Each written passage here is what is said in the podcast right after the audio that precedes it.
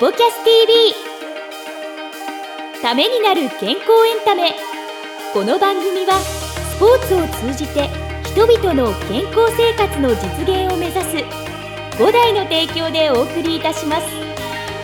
YouTube 版ではエクササイズ動画もお楽しみいただけます。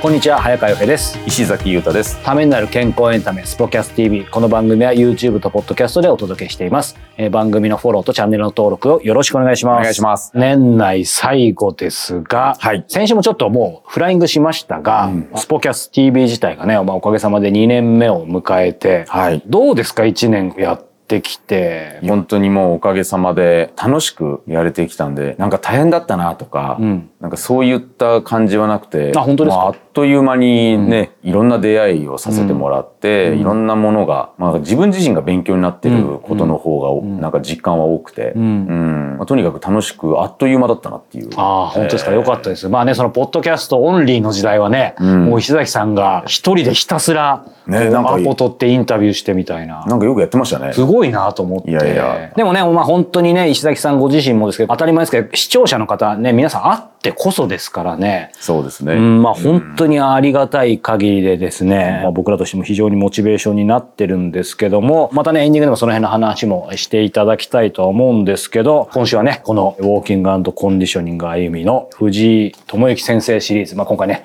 最終回ということでですね、はいぜひ今年最後のゲストのお話ですので、改めて楽しみにお聞きいただけたらと思います。それではどうぞ。どうぞまあでもね、やはりここも調整というかね、トライアンドエラーやっぱ人生と同じだなと思ったんですが、そんな藤井智之先生のですね、ちょっとだけパーソナルな部分を伺いたいんですけど、最後に。スポキャス TV はためになる健康エンタメですので、先生ご自身の健康法、健康術、どんなことでもいいんですけど、インソール以外でお願いします。まあ、ご存知の通り僕はまああの常にこの限られた空間の中にいますので、まあ限られた空間ですけども、まあ、先ほど申し上げたそのロンドンから来られたりそのシンガポールの親子だったりあのいろんな方が来てくださるということのお話を聞くだけでも気持ち的にはあの非常にこう気持ちよくなっていくんですけどあのお休みが取れて時間が許す時は、まあ、昨日もそうでしたけど長野の山の方へ行ってみたりして気持ちよくその今ちょうど紅葉の時期でございますので、黄色の中に赤がこうポンポンと山の中で点在しているとああって思う瞬間で、それはもう心のリラックスとかデトックスっていうことになると思いますし、ましてやあの普段はここにいるので運動不足になってますから山を何千歩何万歩って歩くことで少ないかもしれませんけどトレーニングをして自分をこう高めていくというのか、どうしてもその自分の名前以上に仕事の質だったりボリュームだったりを要求されたりすることってあると思うんですよね。でその時に一番必要なのは瞬発力よりも、まあ、筋持久力というのか、うん。朝の9時スタートの患者さんは良くても夜7時の患者さんこんな状況になってては来られるクライアントさんの結果は思わしくないっていうのはなんとなく押して知るところだと思いますのでそういう意味で言うと山は1日に6時間多い時は10時間ぐらい歩いたりしますのでしかも平らなところではありませんのでこの山を登れるんだろうかとかこの崖をどうやったらよじ登れるんだろうかとかそういうところでこう自分を追い込むというのか僕がアスリートなのかもしれないですけど。そうですね。えー最後に石崎さんからなんかこれを聞いてみたいみたいな、どんなことでもいいですかありますか？山とかそういったところを登られたりとか、はい先ほどのお話もあった通りその舗装された道が当たり前の世の中に今なってきているっていうところで当時はよくわからなかったことを思い出したんですけど子供の時にあえてはい。斜面でデコボコした舗装されてない草木のところを歩くっていうトレーニングさせられたことがあるんですよ。あのただ単に直角行でこうやって降りるんじゃなくて斜めにこうやってダダダダダッと降りてでそのまままた登っていけっていうことでそこに連れて行かれてっていうところを幼少時代にその時は海外のコーチだったんですけどなんでこんなところをわざわざ歩かせるのかなっていうところでまあその時は子供なので山なので キャーキャー言ってみんなでわーみたいなね。わーって言いながらやらされてたんですけどもしかしたらあのそういったあのことを僕らに伝えたかったのかなって思って、今そういうことなのかなっていうことをちょっとふとあの 思い出したんですけど、なんかそれもそういった意味だったのかなって。時々河川敷とかをこう歩いてたり自転車で走ったりしてますと今おっしゃられたようなずっとこののり面というかが斜めでそれがまあ芝じゃなくても例えば草ぐらいであればそこをジグザグにこう上がってみたり降りてみたりっていうのをトレーニングしている人たちを見たことがあります。今おっしゃられたのもきっとそういうことなんだろうというふうに思うんですけどそれは例えば坂を下る時にこのブレーキをかけながら下らなければいけないじゃないですか。はい。えー、と山でも上りよりも下りがきついっていうのはブレーキをかける筋肉っていうのは大腿四頭筋というこの膝の前面の筋肉なんですけれど普通はこの大腿四頭筋っていうのはこの膝を伸ばす筋肉なんですけど実はギュッとここで膝がこれ以上曲がらないように頑張る筋肉でもあってでそういった活動を遠心性収縮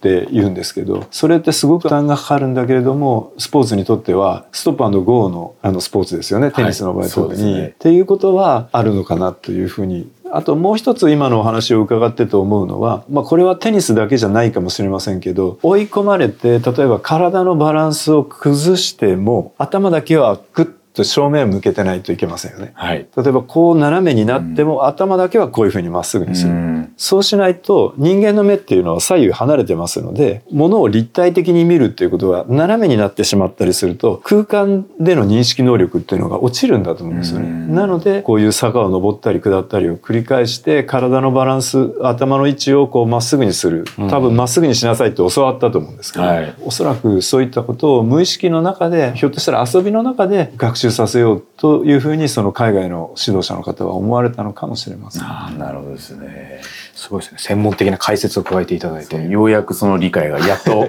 今にして分かああ、ったいや、でもよかったですやっぱ意味があったんですね。まあ、まだまだ先生ご自身ね、お元気でもう現役よと思うんですけど、人生、まあ、最後の日までに、これだけは成し遂げたい、やってみたいこと、まあ、仕事でもいいですし、プライベートでもいいですけど、何かありますか？先生が7年前にお亡くなりになってから先生がご存命の時から後進の育成を藤井はやらなきゃダメだっておっしゃられててまあでも僕は先生の陰に隠れてへへっと身を乗り出すこともなく潜めていたわけですけど今は先生お亡くなりになったんでまあ僕が少しその後進の育成ということをやらせていただくようになってきているんですね。僕のところへ通ってきてセミナーだとか勉強会に来てくれる後進の方を育成するっていうことが最後までやっていかなければいけないことだろうというふうに思います。僕一人でできることっていうのはもうこの年齢の問題もありますのである程度限られてくると思うんですけど若い人たちを面倒見てあげるということはその後輩の子たちのそのが見てるクライアントの方というか患者さんの方とかアスリートの方っていうのはのその幸せを埋めるというかですから僕が見てるのはその後輩を通してその向こう側にいる人たちがあの笑顔になってくれるっていうことだからその後輩をできるだけ優秀な技術者にというか、しかもその人間性も含めて育成していくっていうことが僕に残されている課題なんだろうなっていうふうには思います。もちろん僕はその入谷先生に比べたら大したセラピストではないんです正直なところ。ですけど少なくても僕のところまではその後輩たちを引き上げてくることはできると思いますのでそこから先その子たちがより育っていってさらに我々の入谷式測定板というものが発展していってもらえるような形になってくれるということを望んでやまない状況です。ありがとうございます。いや、なんかでも今日ずっとお話聞いててね、やっぱ歩きたくなってきますね。そうですね。はい。ここから横浜まで歩いて帰りましょうか、大宮からね。どれぐらいかかる言いましたね一日以上かかりそうですけど先にちょっとインソールつけてもらあ、そうですね。はい。お後がよろしいようでということで。ということで今日はですね、大宮にある、えーウォーキングコンディショニング歩みの藤井智之先生にお話を伺いました。えー藤井先生ありがとうございましたどう。もありがとうございました。ありがとうございました。あありがとうございました。さあ、じゃあここでですね、ね、健康には、まあ健康というかね、あの、自信があるから、はいあの、今、特に問題ないと踏んでいる石崎さん、ちょっとまあ歩きをね、はい藤井先生、本当はインソール作っていただきたいところなんですけど、はい今日はちょっとその歩きどんな感じかっていうのを見ていただけると。お願いします。いや、こちらこそよろしくお願いします。よろしくお願いします緊張しちゃいますね。姿勢も含めて。特に今は問題点はないんですね。ここが痛いとか、ねここが疲れてくるとか、張ってくるなとか。今のところはないんですないですね。そうですね。まあでも言うと、やっぱ背中は辛くなったりとか、それはコーチのお仕事されていてそれとも長く運転されたりとか長く運転するのだとデスクワークですかね。指導したり球出したりしてる時はああ、でも、あの、やっぱりその後は疲れてる時あると思います。大体どの辺か教えていただけえっ、と、辛くなるのはこの辺りっていうんですかね。ですねえー肩甲骨周り。こう見ていただくとくるぶしの真上に骨盤がなくてくるぶしよりも骨盤が前にあるの分かりますか？あ、もう見てわかるんですね。はい、それでさらにそこからずっと持ち上げていくとちょうど肩甲骨の下のあたりを後ろにしてバランスをとってるんですね。本当はこの外くるぶしの真上に骨盤が来るんですけどそこから上げていくと骨盤が前にあるんです。ああ、本当だ。でこの前に行くとそのまま前へ倒れちゃうのでここから上を後ろ側にしてバランスを前後のバランスをとってらっしゃるんですよ、ここまではそうでもないんです。骨盤の真上ぐらいにあるんだけどここから上が後ろ側にあると思うんですね。ここの後ろ側に脊柱起立筋という筋肉があるんですけどそこが常に張ってしまうような状況になりやすい。というふうに思います。じゃあ一回歩いてみましょうか。はい。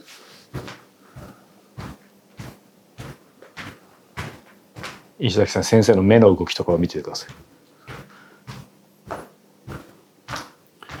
そうですね。確かにおっしゃられる通りその今まで問題がなかったというのはあの骨格がしっかりしてらっしゃるのと割と左右のバランスがいいのでそんなに極端にここがっていうところはないんですけれど一箇所気になるとしたらもう一回歩きを取ってもらえますか？左足から右足がつく時に一回右に落ちるんですねここです。このタイミング。うん。ここで落ちる。ここで落ちるんですよ。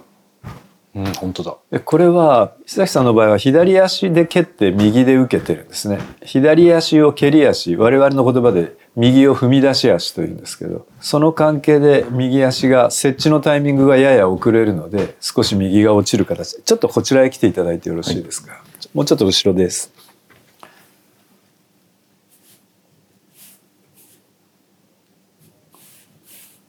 ちょっと触ってみます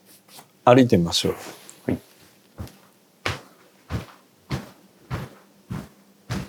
こうするとさっきより右に落ちないですよね。わかりますか？先生、今何したんですか？今骨盤をスリッと触ったんですけど、皮膚から骨の位置を誘導してるんですね。向こう向いてもらって。これで黒板のように消すと元に戻ります、え、すごい。わかりますか？このタイミングで右に落っこちるんです、こうやって。タイミングがずれるというか、それを僕がここで触ると骨盤を前に傾けてるんですけど、歩いてみましょう。落ちなくなるの分かります？落ちないのが今分かりました。はい。こういうふうにして骨格の位置を整えたり。で、少し右足は外に荷重がかかるじゃないですか。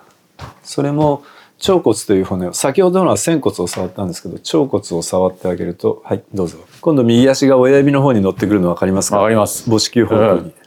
本当だ。これあの逆にすることも簡単で腸骨を後傾にするとどうなるか。ちょっと助長されたような歩きになります。どうぞ。嫌な感じですよね、はい。なので、えー、と右の仙骨も腸骨も前傾がいいと思います。えー、と仙骨も前傾腸骨も前傾にすると良くなります。はいこれで軸が整いますでしょ？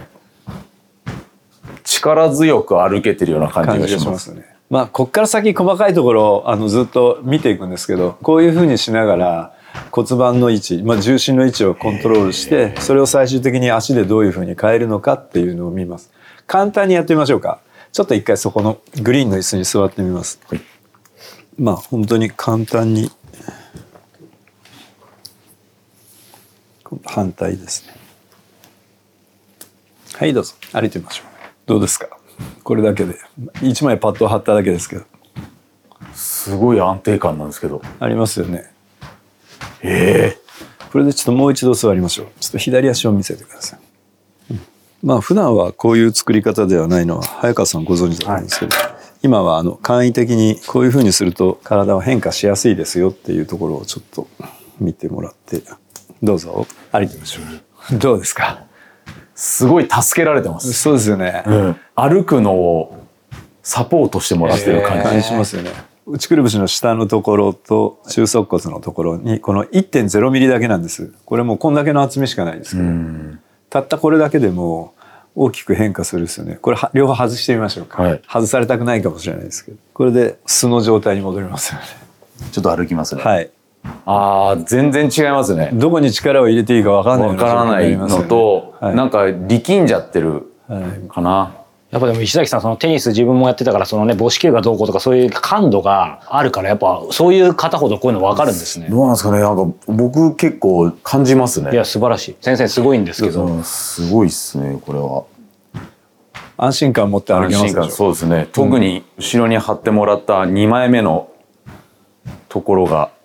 ちょっとそこで。これでサイドステップからストロークしてみるとよろしいと思いますね、はい。サイドステップしてバックハンド。こっち側があのネットだと思う。バックハンドの方がいいですかね。あ両方見ますの両ではい。じゃあ行きますよ。はい。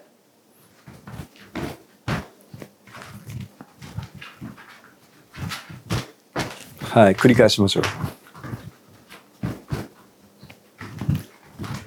う。打ってる時の体のブレだとか安定感とか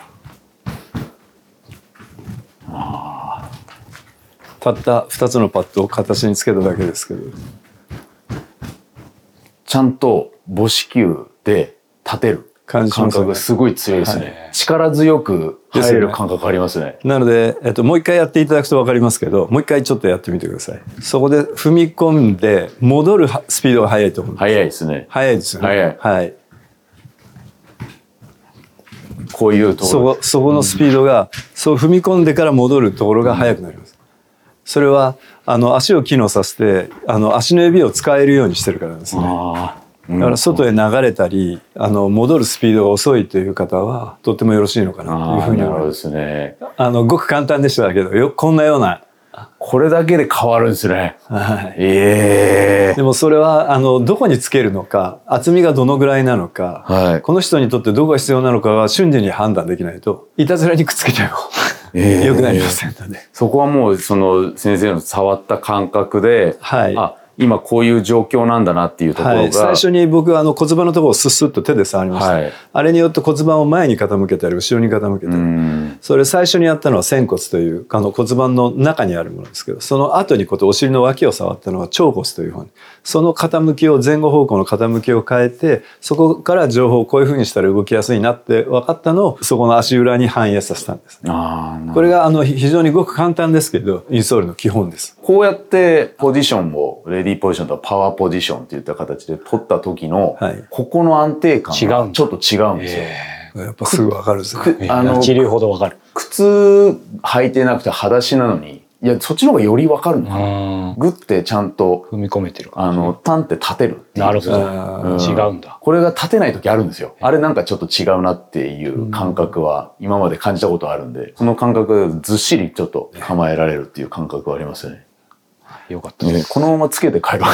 う。いや裸足で、裸足で帰んないと。いやいや靴下履いても大丈夫です。お風呂入る時取られたら。さあ、エンディングのお時間ですが、はい。伊崎さん、今回ね、ええ。どうですか？なんか僕意外だったのは、うん。やっぱりスポーツ、もう僕なんかで毎日向き合ってる方で、うん。その靴も当然、例えばテニスシューズなんかもあったり、まあそのインソールとかも使ってると思うんですけど、なんか発見だったりとか、うん。なんかすごい食らいついてた感じがしたんですけど、どうですか？改めて。インソールっていうものは、まあもちろん知っていたし、市販されてるものたくさん世の中溢れてる中で、実際に入れてる人も、ちゃんと考えて、そういったことを使用してたりとか、なんかいいからっていう、良いからとりあえず入れとくみたいな人たちも多いんじゃないかなとか。で、その中でなんて言うんでしょう、足裏からいろんなものがこうやって改善されてく。ねえ。うん、で、あの、良かったのが薬とか治療とか、まあ、いわゆる手術とか、まあ、そういったことにならないように、自分で足裏から改善していくわけじゃないですか。だから自分の自己治癒力を高めていくっていうこ本当ですよねとですよね。